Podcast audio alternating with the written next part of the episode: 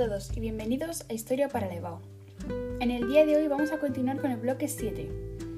Hablaremos del 7.2, los nacionalismos catalán y vasco y el regionalismo gallego, además del movimiento obrero y campesino. Regionalismo y nacionalismo.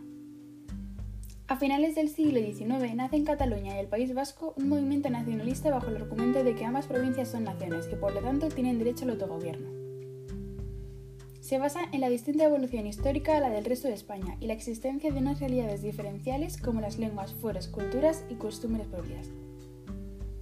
Estos movimientos fueron más o menos radicales, desde el autonomismo al independentismo. El nacionalismo catalán.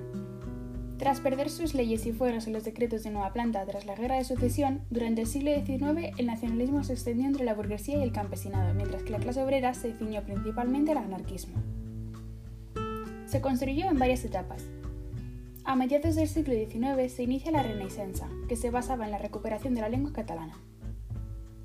Más tarde, Prat de la Riva fundó la Unión Catalanista de ideología conservadora, católica y no separatista, que aprobó las bases de Manresa, donde se reclamaba el autogobierno y la división de competencias entre Estado y gobierno catalán.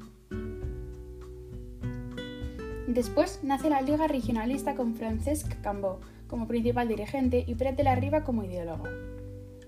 Es un partido conservador, católico y burgués con el objetivo de conseguir la autonomía política para Cataluña dentro de España y defender los intereses económicos de la industria mediante una política proteccionista. El nacionalismo vasco. En las guerras carlistas, las sucesivas derrotas absolutistas llevaron a la abolición de los fueros en el 1876. La burguesía, enriquecida por la creciente revolución industrial, fue la promotora del nacionalismo vasco. El Partido Nacionalista Vasco, PNV, fundado por Sabino Arana, se constituyó como un partido carlista y ultracatólico que asentó las bases del nacionalismo vasco. Estas fueron la independencia de Euskadi, el radicalismo antiespañol, la exaltación de la etnia vasca y el rechazo y desprecio ante los inmigrantes, el integrismo religioso católico, la promoción del idioma y de las tradiciones vascas, y el conservadurismo, que llevara al enfrentamiento con el PSOE, el cual también tenía una fuerte presencia en el País Vasco. Al ser un partido ultraderechista, se tuvo que relajar por la falta de apoyo. Dejó de ser tan radical y empezó a tener un gran seguimiento. El regionalismo gallego, andaluz y valenciano fue minoritario. Los rasgos comunes fueron la recuperación lingüística e historia, histórica, la vinculación urbana e intelectual con el mundo rural y la desligación a una ideología concreta. El regionalismo gallego fue el más débil de todos, pues no contaba con una burguesía industrializada fuerte. Nació con la Asociación Regionalista Gallega de Murguía, el movimiento obrero que surgió en el sexenio democrático se desarrolló en la época de la restauración por la industrialización y la ley de asociaciones de 1887, que legalizó las organizaciones obreras que habían permanecido en la clandestinidad.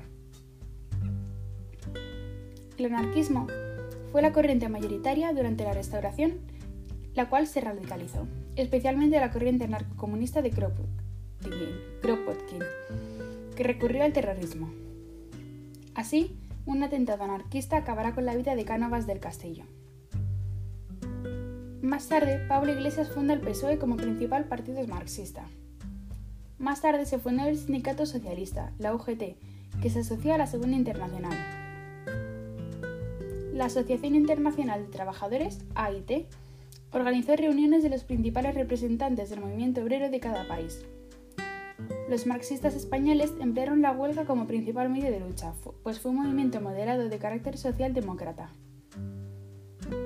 Además, surgieron círculos católicos como precedentes de los sindicatos católicos.